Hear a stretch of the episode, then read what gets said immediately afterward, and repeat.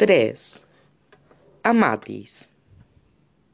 Entrada la tarde, Luke y Clary habían dejado ya el lago muy atrás y caminaban por lo que parecían interminables extensiones llanas de pastos altos.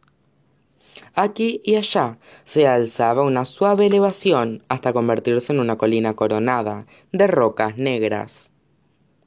Clary estaba agotada de tanto subir y bajar colinas, una tras otra, dando traspiés con las botas, resbalando en la hierba húmeda, como si se tratase de mármol engrasado. Cuando por fin dejaron atrás los campos y llegaron a, a una estrecha carretera de tierra, las manos le sangraban y estaban completamente manchadas de hierba. Luke caminaba muy rígido por delante de ella, con zancadas decididas. De vez en cuando le señalaba cosas de interés con voz sombría, como si fuese el guía turístico más deprimido del mundo. Acabamos de cruzar la llanura Broselin, dijo, mientras ascendían una colina y veían una enmarañada extensión de árboles oscuros que se alargaba a lo lejos en dirección al oeste, donde el sol flotaba bajo en el cielo. Esto es el bosque, los bosques acostumbraban a cubrir la mayor parte de las tierras bajas del país. Gran parte de ellos se talaron para dejar espacio a la ciudad y para echar a las manadas de lobos y los nidos de vampiros que tendían a aparecer por allí. El bosque Broselin siempre ha sido un escondite de subterráneos. Siguieron avanzando penosamente en silencio, mientras la carretera describía una curva junto al bosque durante varios kilómetros, antes de girar bruscamente. Los árboles parecieron disiparse a medida que una cordillera se alzaba por encima de ellos, y Clary pestañeó cuando doblaron un recodo de una colina alta.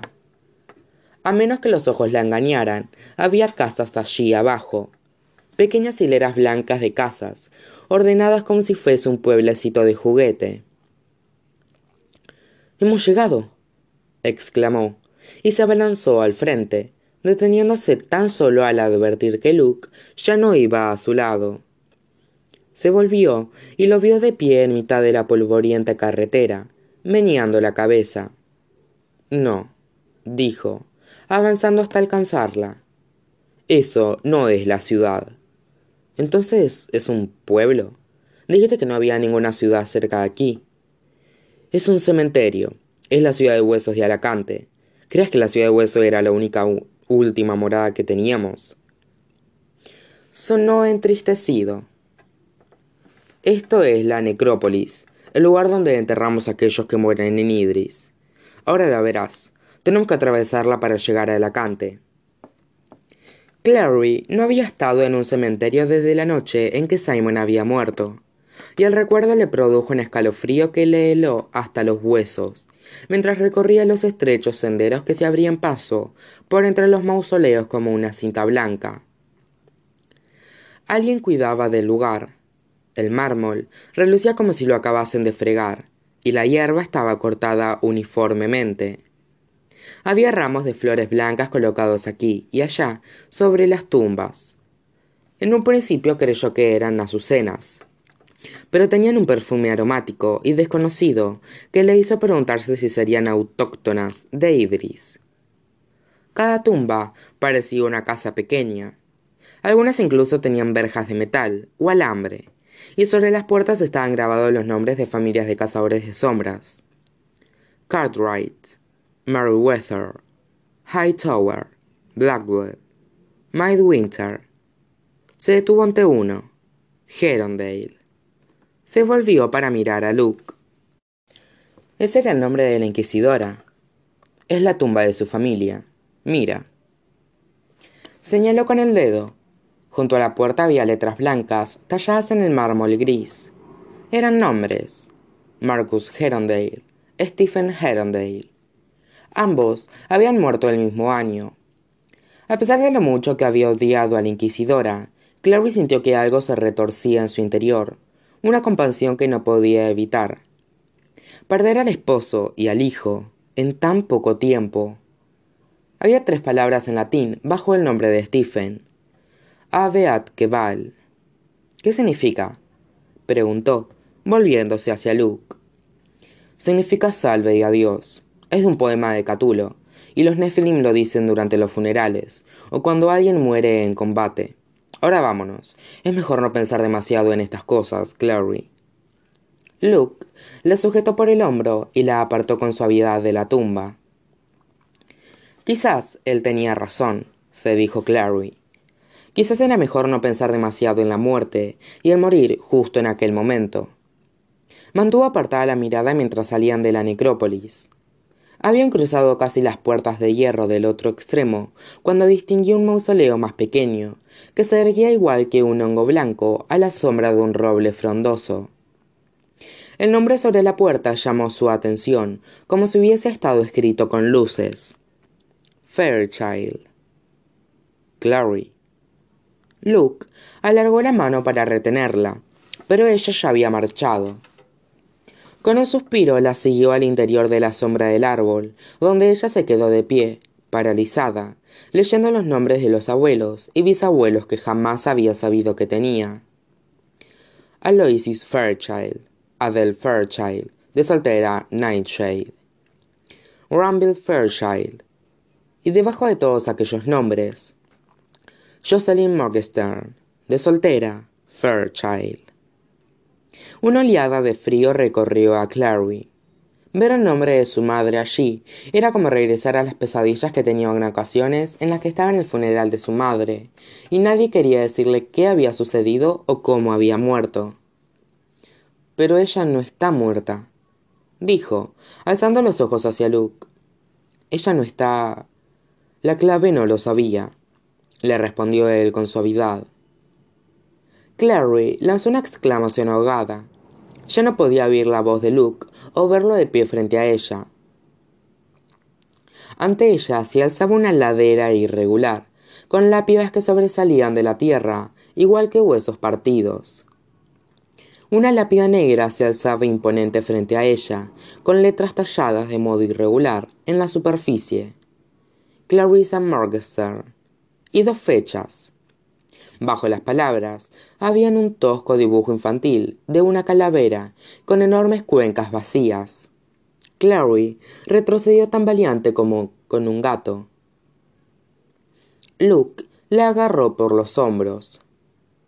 Clary, ¿qué sucede? ¿Qué te pasa? Ella señaló. Ay, mira. Pero había desaparecido. La hierba se extendía hacia el horizonte frente a ella, verde y uniforme, y los blancos mausoleos pulcros y sencillos permanecían en sus ordenadas filas. Se dio la vuelta para alzar los ojos hacia él. He visto mi propia lápida, dijo. Anunciaba que voy a morir, ahora, este año. Se estremeció Luke tenía una expresión sombría. Es el agua del lago, dijo. Estás empezando a tener alucinaciones. Vamos, no nos queda mucho tiempo.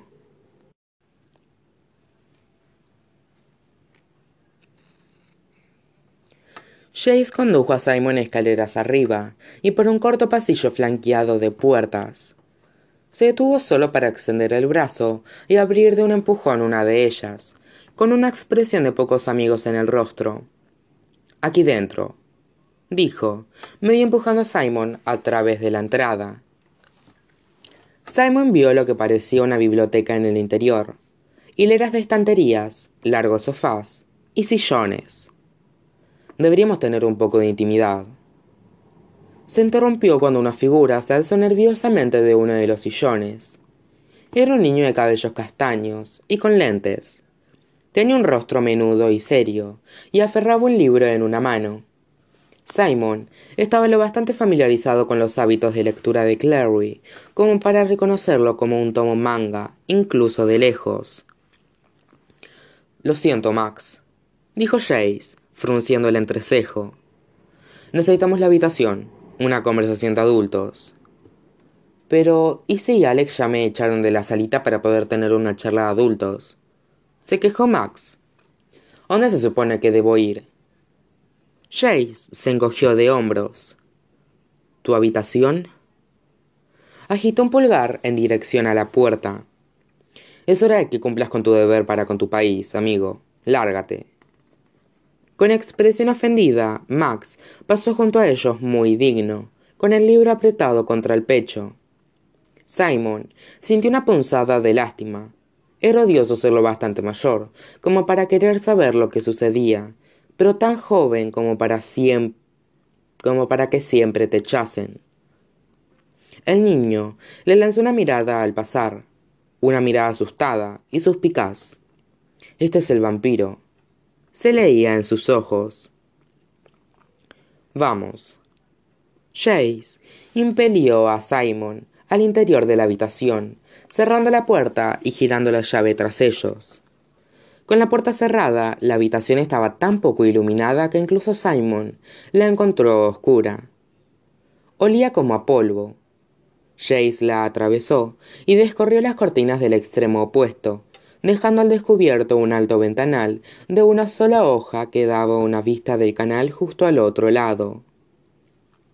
El agua chapoteaba contra el costado de la casa, apenas unos pocos metros más abajo, bajo barandillas de piedra esculpidas con dibujos, de runas y estrellas desgastados por los elementos.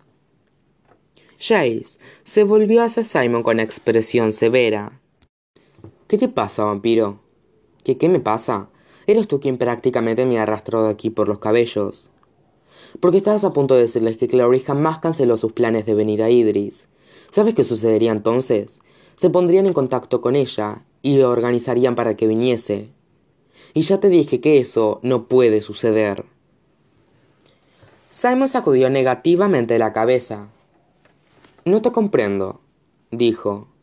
A veces actúas como si todo lo que te importase fuese Clary, y luego actúas como... Jace lo miró fijamente. El aire estaba lleno de danzarinas motas de polvo, que formaban una cortina reluciente entre los dos muchachos. Actuó como que. Estabas coqueteando con Aline, dijo Simon. No parecía que te importase Clary entonces. Eso no es asunto tuyo, repuso Jace. Y además, Clary es mi hermana. Eso sí lo sabes. Yo también estaba allí en la corte de las hadas, replicó Simon. Recuerdo lo que la reina Sally dijo. El beso que la muchacha más desea la liberará. Apuesto que lo recuerdas grabado a fuego en tu cerebro, ¿verdad, vampiro? Simon emitió un ruidito desde el fondo de la garganta que ni siquiera había advertido que fuera capaz de hacer. Ah, no lo harás. No voy a discutir sobre esto. No voy a pelear por Clary contigo. Es ridículo. Entonces, ¿por qué lo sacaste a relucir? Porque, dijo Simon, si quieres que mienta, no a Clary, sino a todos tus amigos cazadores de sombras. Si quieres que finja que, fue decisión de la propia Clary no venir aquí, y si quieres que finja que no sé nada sobre sus poderes, o lo que en realidad puede hacer, entonces tú tienes que hacer algo por mí. Magnífico, respondió Jace. ¿Qué es lo que quieres? Simon permaneció en silencio por un momento, mirando más allá de Jace a la hilera de casas de piedra que daban al centelleante canal. Más allá de los almenados tejados, podía ver las refulgentes partes superiores de las torres de los demonios. Quiero que hagas lo que sea que tengas que hacer para convencer a Clary de que no sientes nada por ella. Y no, no me digas que eres su hermano. Eso ya lo sé. Deja de darle falsas esperanzas cuando sabes que lo que desea que los dos tenéis no tiene futuro. Y no estoy diciendo esto porque la quiera para mí, lo estoy diciendo porque soy su amigo y no quiero que resulte lastimada. Jace bajó la mirada a sus manos durante un largo rato, sin responder. Eran manos delgadas, y los dedos y nudillos representaban marcas de viejas callosidades. Los dorsos estaban surcados con las finas líneas blancas de antiguas marcas.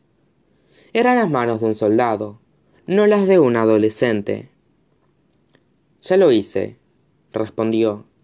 Le dije que solo estaba interesado en ser su hermano. Ah. Simon había esperado que Jace peleara con él respecto a aquello, que discutiera, no que se limitara a ceder. Un Jace que simplemente cedía era algo nuevo, y dejó a Simon sintiéndose casi avergonzado de haberlo pedido. Clary jamás me lo mencionó. Quiso decir, Pero de todos modos, ¿por qué tendría ello que haberlo hecho? Bien pensado, se había mostrado insólitamente callada y retraída últimamente cada vez que había surgido el nombre de Jace. Bueno, eso soluciona esa parte, supongo. Hay una última cosa. Sí. Jace habló sin que pareciera sentir demasiado interés. ¿Y cuál es? ¿Qué fue lo que Valentine dijo cuando Clary dibujó aquella runa en el barco? Sonó como un idioma extranjero. Meme algo. Mene mene farsin. Dijo Jace con una leve sonrisa. ¿No lo reconoces? Es de la Biblia, vampiro. La antigua. Ese es tu libro, ¿verdad? Quizás judío no significa que me sepa del Antiguo Testamento de memoria. Es la escritura sobre la pared contó Dios tu reino, y le ha puesto fin. Pesado ha sido en la balanza y hallado falto. Es un augurio de fatalidad. Significa el fin de un imperio. Pero, ¿qué tiene eso que ver con Valentine? No solo Valentine, dijo Jace. Todos nosotros. La clave y la ley. Lo que Clary puede hacer trastorna todo lo que ellos conocen como verdadero. Ningún ser humano puede crear runas nuevas o dibujar la clase de runas que Clary puede dibujar. Únicamente los ángeles poseen ese poder, y puesto que Clary puede hacer eso, bueno, pues parece un augurio. Las cosas están cambiando, las leyes están cambiando. Puede que las antiguas costumbres no vuelvan a ser las costumbres correctas nunca más. Igual que la rebelión de los ángeles puso fin al mundo tal y como era. Partió el cielo por la mitad, y creó el infierno. Esto podría significar el fin de los Nephilim, tal y como existen en la actualidad. Esta es nuestra guerra en el cielo, vampiro, y solo un bando puede vencer, y mi padre tiene intención de que sea el suyo.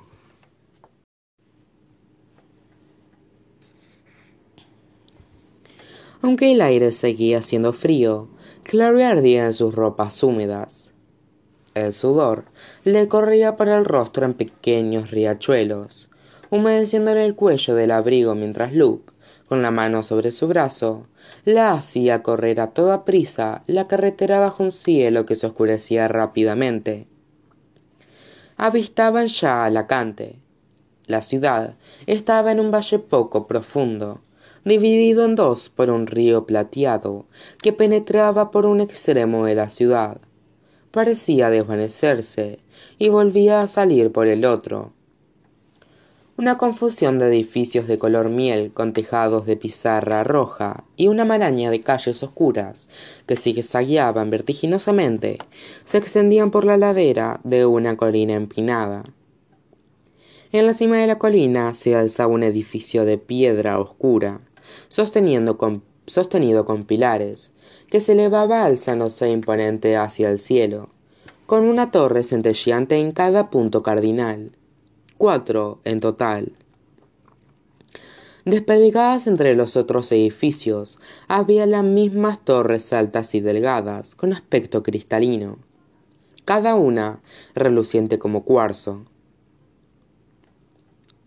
Eran como agujas de cristal perforando el cielo, la luz del sol que se desvanecía arrancaba apagados arcoíris a sus superficies, igual que una cerilla provocando chispas. Era un espectáculo hermoso y muy extraño. No has visto nunca una ciudad hasta que has visto Alacante, la de las torres de cristal. ¿Qué era eso? inquirió Luke, oyéndola. ¿Qué has dicho? Clary no se había dado cuenta de que había hablado en voz alta. Turbada, repitió las palabras, y Luke la miró con sorpresa. ¿Dónde has oído eso? Hodge, respondió ella. Fue algo que Hodge me dijo. Luke la miró con más atención. Estás colorada, dijo. ¿Cómo te sientes? A Clary le dolía el cuello, le ardía todo el cuerpo. Tenía la boca seca. Estoy perfectamente, respondió. Pero lleguemos allí, ¿vale? De acuerdo. Luke señaló. En el linde de la ciudad, donde finalizaban los edificios, Clary pudo ver un arco. dos lados curvándose hasta finalizar en punta. Un cazador de sombras con su indumentaria negra, montaba a guardia bajo la sombra del arco. Esa es la puerta norte. Es por donde los subterráneos pueden entrar legalmente en la ciudad, siempre y cuando poseen la documentación adecuada. Hay guardas apostados ahí día y noche. Si estuviésemos aquí por un asunto oficial, o tuviésemos permiso para estar aquí, entraríamos por ella. Pero no hay ninguna muralla alrededor de la ciudad indicó Clary. No parece gran cosa como puerta. Las salvaguardias son invisibles, pero están ahí. Las torres de los demonios las controlan. Lo han hecho durante mil años. Las sentirás cuando las atravieses. Echó una ojeada una vez más a su rostro enrojecido, preocupado. ¿Estás lista? Ella asintió. Se alejaron de la puerta, siguiendo al lado oeste de la ciudad, donde los edificios estaban más densamente apelotonados. Con un ademán para que no hiciese ruido, Luke la condujo hacia una abertura estrecha entre dos casas. Clary cerró los ojos mientras se acercaban, como si esperase golpearse el rostro contra una pared invisible en cuanto penetraran en las calles de Alacante. No fue así. Sintió una presión repentina, como si estuviese en un avión que caía. Los oídos se le destaparon, y a continuación la sensación desapareció, y se encontraba de pie en el callejón entre los edificios. Exactamente igual que un callejón de Nueva York, como cualquier callejón del mundo, al parecer. Olía orina de gato. Clary asomó la cabeza por la esquina de uno de los edificios. Una calle más grande discurría colina arriba, bordeada de tiendas pequeñas y casas. No hay nadie por aquí, comentó con cierta sorpresa. En la luz, cada vez más tenue, Luke tenía un aspecto gris. Debe haber una reunión arriba en Edgard. Es la única cosa que podría sacar a todo el mundo de las calles a la vez. Y eso no es bueno. No hay nadie por aquí que pueda vernos es bueno y malo. Las calles están desiertas en su mayor parte, lo que es bueno, pero será mucho más probable que cualquiera que ande por ahí advierta nuestra presencia y despierte su atención. Pensaba que habías dicho que todo el mundo estaba en el guard. Luke sonrió débilmente. No seas tan literal, Clary. Me refería a la mayor parte de la ciudad. Los niños, los adolescentes y cualquiera que esté eximido de la reunión no estarán allí adolescentes. Clary pensó en Chase, y muy a su pesar, el pulso se le disparó como un caballo saliendo del cajón de salida de una carrera. Luke frunció el ceño como si pudiese leerle el pensamiento. En estos momentos estoy infringiendo la ley al estar en Alacante sin darme a conocer a la clave en la puerta. Si alguien me reconoce, podríamos meternos en un auténtico lío. Echo un vistazo hacia la franja de cielo rojizo visible entre los tejados.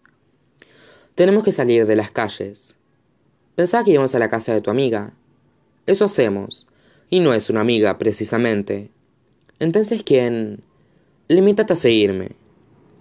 Luke se introdujo en un pasaje entre dos casas, tan angosto que Clary podía alargar los brazos y tocar las paredes de ambos edificios con los dedos mientras lo recorrían salieron a una sinuosa calle adoquinada, bordeada de tiendas.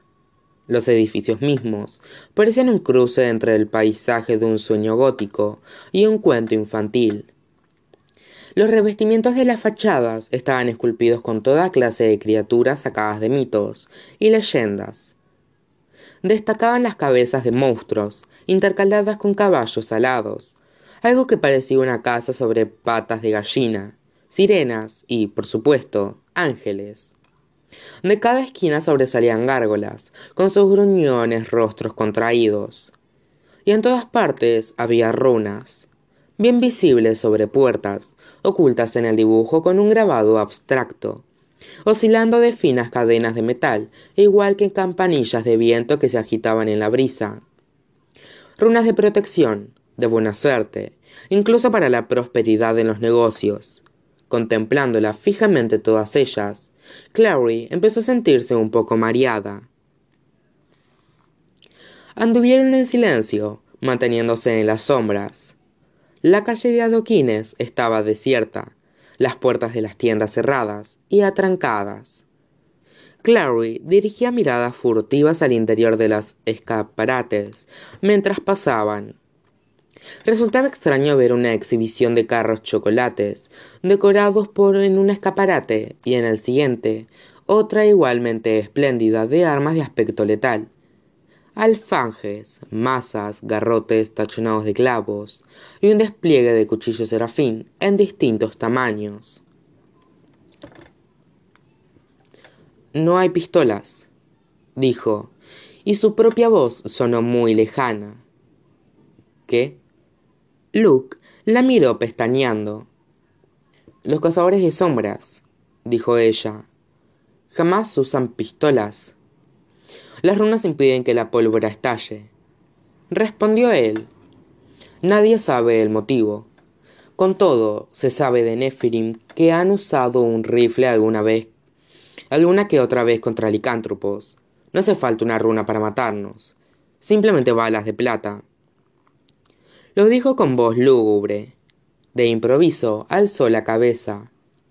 En la débil luz era fácil imaginar sus orejas alzándose al frente como las de un lobo. Voces. Dijo. Deben de haber terminado en el guard. La tomó del brazo y tiró de ella sacándola de la calle principal. Emergieron en una plaza pequeña, con un pozo en el centro. Un puente de mampostería describió un arco por encima de un canal estrecho, justo delante de ellos. Bajo la luz que se desvanecía, el agua del canal parecía casi negra. Clary pudo entonces oír también las voces, procedentes de calles próximas. Sonaban alto y enojadas. El mareo de Clary aumentó. Sintió como si el suelo se ladeara bajo sus pies, amenazando con hacerla caer de bruces. Se recostó en la pared del callejón, respirando con dificultad. Clary, dijo Luke. Clary, ¿te encuentras bien? La voz de Luke sonaba espesa, extraña. Lo miró y se quedó sin aliento. Las orejas se habían vuelto largas y puntiagudas, los dientes afilados como cuchillas. Los ojos tenían un feroz color amarillo. Luke, musitó. ¿Qué te está sucediendo? Clary alargó alargó los brazos hacia ella, las manos curiosamente alargadas, las uñas afiladas y de color óxido. ¿Sucede algo? Ella lanzó un chillido, retorciéndose para apartarse de él. No estaba segura de por qué se sentía tan aterrada. Había visto cambiar a Luke, y él jamás le había hecho daño. Pero el terror cobró viveza en su interior, y controlable. Luke la agarró por los hombros, y ella se encogió ante él, apartándose de sus ojos amarillos de animal, incluso mientras la acallaba, suplicándole que no hiciese ruido con su voz humana normal. Clary, por favor, suéltame, suéltame. Pero no lo hizo. Es el agua. Tienes alucinaciones. Clary, intenta no perder el control. La llevó hacia el puente, medio arrastrándola, y ella sintió cómo le corrían lágrimas por el rostro, refrescándole las mejillas. No es real. Intenta controlarte, por favor. Dijo él, ayudándola a subir al puente. Clary pudo oler el agua, verde y estancada. Se movían cosas bajo su superficie. Mientras observaba, un tentáculo negro emergió del agua, la punta esponjosa cubierta de dientes como agujas se echó hacia atrás, lejos del agua, incapaz de chillar, apenas un gemido se le escapó de la garganta. Luke la sujetó cuando las rodillas se le doblaron, tomándola en brazos. No la había llevado en brazos desde que tenía cinco o seis años. Clary, dijo, pero el rostro de sus palabras se desdibujó en un rugido absurdo mientras descendían del puente Pasaron corriendo ante una serie de altas casas estrechas que le recordaron a Clary las casas adosadas de Brooklyn. O tal vez simplemente tenía una alucinación sobre su propio vecindario. El aire alrededor de ambos pareció combarse a medida que seguían adelante. Las luces de las casas llameando a su alrededor como antorchas. El canal titilando con un diabólico resplandor fosforescente. Clary sentía como si los huesos se lo estuviesen disolviendo dentro del cuerpo. Aquí. Luke se detuvo bruscamente frente a una casa alta del canal. Pateó con fuerza la puerta, gritando. Estaba pintada de un rojo intenso, casi chillón, con una única runa trazada sobre ella en dorado. La runa se disolvió y destiñó, mientras Clary la miraba fijamente, adquiriendo la forma de una repugnante calavera sonriente.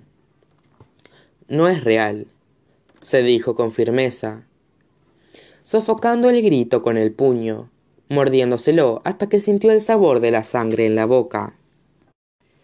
El dolor le despejó la cabeza momentáneamente. La puerta se abrió de golpe y apareció una mujer con un vestido oscuro, el rostro crispado con una mezcla de cólera y sorpresa. Su cabello era largo, una marañada nube castaña salpicada de gris que escapaba de dos trenzas. Los ojos azules resultaban familiares. Una luz mágica brillaba en su mano. ¿Quién es? exigió. ¿Qué quiere? Amatis. Luke fue a colocarse en el círculo luminoso de la luz mágica, con Clary en los brazos. Soy yo, la mujer palideció y se tambaleó, alargando una mano para apuntalarse contra el umbral. Lucian. Luke intentó dar un paso al frente, pero Matis le cerró el paso. Sacudía la cabeza con tal violencia, violencia, que las trenzas se movían de un lado a otro. ¿Cómo puedes venir aquí, Lucian? ¿Cómo te atreves a venir aquí? Tenía muy pocas opciones. Luke sujetó con más fuerza a Clary. Esta reprimió un, grito. Sentía como si todo su cuerpo ardiera, como si cada terminación nerviosa ardiera de dolor. Tienes que irte entonces, dijo Matis. Si te vas inmediatamente. No estoy aquí por mí, sino por la chica. Se está muriendo. Cuando la mujer se lo quedó mirando, añadió: Matis, por favor. Es la hija de Jocelyn. Hubo un largo silencio, durante el cual Amati se quedó quieta como una estatua, inmóvil, en la entrada. Parecía paralizada, aunque Clary no podía saber si por la sorpresa o el horror. Clary cerró con fuerza el puño. La palma estaba pegajosa de sangre, allí donde clavaba las uñas. Pero ni siquiera el dolor ayudaba ya. El mundo se descomponía en colores suaves, como un rompecabezas flotando sobre la superficie del agua. Apenas oyó la voz de Amatis cuando ésta se apartó de la puerta y dijo Muy bien, Lucian, puedes llevarla adentro. Cuando Simon y Chase regresaron a la sala de estar, Aline ya había dispuesto comida sobre la mesita baja situada entre los sofás. Había pan y queso, trozos de pastel, manzanas e incluso una botella de vino, que Max no se le permitió tocar. Este estaba sentado en la esquina con un plato de pastel y el libro abierto sobre el regazo. Simon lo compadeció. Él se sentía tan solo como Max en medio del grupo que reía y conversaba. Contempló cómo Aline tocaba la muñeca de Chase con los dedos cuando alargó la mano para tomar un trozo de manzana, y sintió que se ponía tenso. Pero esto es lo que quieres que él haga, se dijo, y sin embargo de algún modo no podía quitarse encima la sensación de que se le estaba haciendo un menosprecio a Clary. Chase cruzó la mirada con él, por encima de la cabeza de Aline, y sonrió. De alguna manera, a pesar de no ser un vampiro, fue capaz de conseguir una sonrisa que parecía constituida toda ella por dientes afilados. Simon desvió los ojos, paseándolos por la habitación. reparó en que la música que había oído antes no procedía de un equipo de música, sino de un artilugio de mecánico, de aspecto complicado. Pensó en iniciar una conversación con Isabel, pero ésta charlaba con Sebastián, cuyo rostro elegante estaba inclinado con atención hacia el de ella. Jace se había reído de Simon por mostrarse tan enamorado de Isabel en una ocasión, pero Sebastián sin duda podía manejarla. A los cazadores de sombras los educaban para poder manejarlo todo, ¿no era cierto? Sin embargo, la expresión en el rostro de Chase, cuando había dicho que planeaba ser solo el hermano de Clary, había dado de qué pensar a Simon. Nos hemos quedado sin vino, declaró Isabel, depositando la botella sobre la mesa con un golpe sordo. Voy a buscar más. Con un guiño a Sebastián, desapareció dentro de la cocina. Si no te importa que lo diga, pareces un poco callado. Era Sebastián, inclinándose por encima del respaldo de la silla de Simon, con una sonrisa encantadora. Para ser alguien con un pelo tan oscuro, pensó Simon, la piel de Sebastián era muy clara, como si no saliera mucho al sol. ¿Va todo bien? Simon se encogió de hombros. No hay demasiadas oportunidades para que tome parte en la conversación. Parece tratar bien sobre política de los cazadores de sombras, bien sobre personas de las que jamás he oído hablar, o sobre ambas cosas. La sonrisa desapareció. Los Nephilim podemos ser un círculo algo cerrado, es el modo de ser de aquellos que están excluidos del resto del mundo. ¿No crees que son ustedes mismos los que se excluyen? Desprecian a los humanos corrientes. Despreciar suena un poco excesivo, dijo Sebastián. ¿Y realmente crees que el mundo de los humanos querría tener algo que ver con nosotros? Somos un recordatorio viviente de que siempre que se consuelan diciéndose que no existen vampiros auténticos, ni hay demonios ni monstruos reales bajo la cama, se están mintiendo a sí mismos. Volvió la cabeza para mirar a Chase, quien, como Simon advirtió, los había estado mirando fijamente a ambos en silencio durante varios minutos. ¿No estás de acuerdo? Chase sonrió. De se crezi a ascultar conversatia. Sebastián le devolvió la mirada con una expresión de agradable interés. Maur Marit de Kanda y Hans Aisi. Replicó. Numiu dause amadaka numa oridaka. Estiatat de Banokurt. Kutoataumea. Se puso en pie. Agradezco la práctica del rumano, pero si no te importa, voy a ver qué está demorando tanto a Isabel en la cocina. Desapareció por la puerta, mientras Jace lo seguía con la mirada con una expresión perpleja.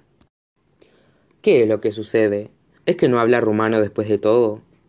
Preguntó Simon. No, dijo Jace, y una pequeña arruga apareció en su ceño. No, claro que lo habla. Antes de que Simon pudiera preguntarle qué quería decir con aquello, Alec entró en la habitación. Mostraba cara de pocos amigos, igual que cuando se había ido. Su mirada se entretuvo momentáneamente en Simon, con una expresión confundida en sus ojos azules. Chase alzó los ojos. ¿De vuelta tan pronto? No por mucho rato. Alec alargó el brazo para tomar una manzana de la mesa con una mano enguantada. Tan solo regresé por... él, dijo, señalando a Simon con la manzana. Quieren verlo en el guard. Aline se mostró sorprendida. ¿De veras? dijo, pero Jay se levantaba ya del sofá, zafando su mano de la de ella. ¿Para qué lo quieren ver? preguntó, con una serenidad peligrosa. Espero que lo hayas averiguado antes de comprometerte a llevarlo, al menos. Pues claro que pregunté. Lo espetó Alec. No soy idiota. Ay, vamos. Dijo Isabel, que había reaparecido en la entrada con Sebastián, que sostenía una botella. A veces eres un poco idiota, ya lo sabes, solo un poquito, repitió a la vez que Alec le lanzaba una mirada asesina. Van a enviar a Simon de vuelta a Nueva York, dijo. a través del portal. Pero se acaba de llegar aquí, protestó Isabel con un mohín. Eso no es divertido. No tiene que ser divertido, y sí. Que Simon viniese aquí fue un accidente, así que la clave cree que lo mejor es que regrese a casa. Fantástico, dijo Simon. A lo mejor incluso podré regresar antes de que mi madre advirtiera que me he ido. ¿Qué diferencia horaria hay entre aquí y Manhattan? ¿Tienes madre? Aline parecía atónita. Simon eligió hacer como si no la hubiese oído. En serio, dijo, mientras Alex y Chase intercambiaban una rápida mirada. Es perfecto. Todo lo que quiero es marcharme de este lugar. ¿Irás con él? Preguntó Chase a Alec. Te asegurarás de que todo esté bien. Se miraban el uno al otro de un modo que le era familiar a Simon. Era el modo en que Clary y él a veces se miraban, intercambiando rápidas ojeadas en clave cuando no querían que sus padres supiesen lo que planeaban. ¿Qué? quiso saber, pasando la mirada de uno al otro. ¿Qué es lo que sucede? Ambos dejaron de mirarse. Alec volvió la cabeza y Chase dedicó una mirada insulsa y sonriente a Simon. Nada, dijo. Todo está bien. Felicitaciones, vampiro. Te vas a casa.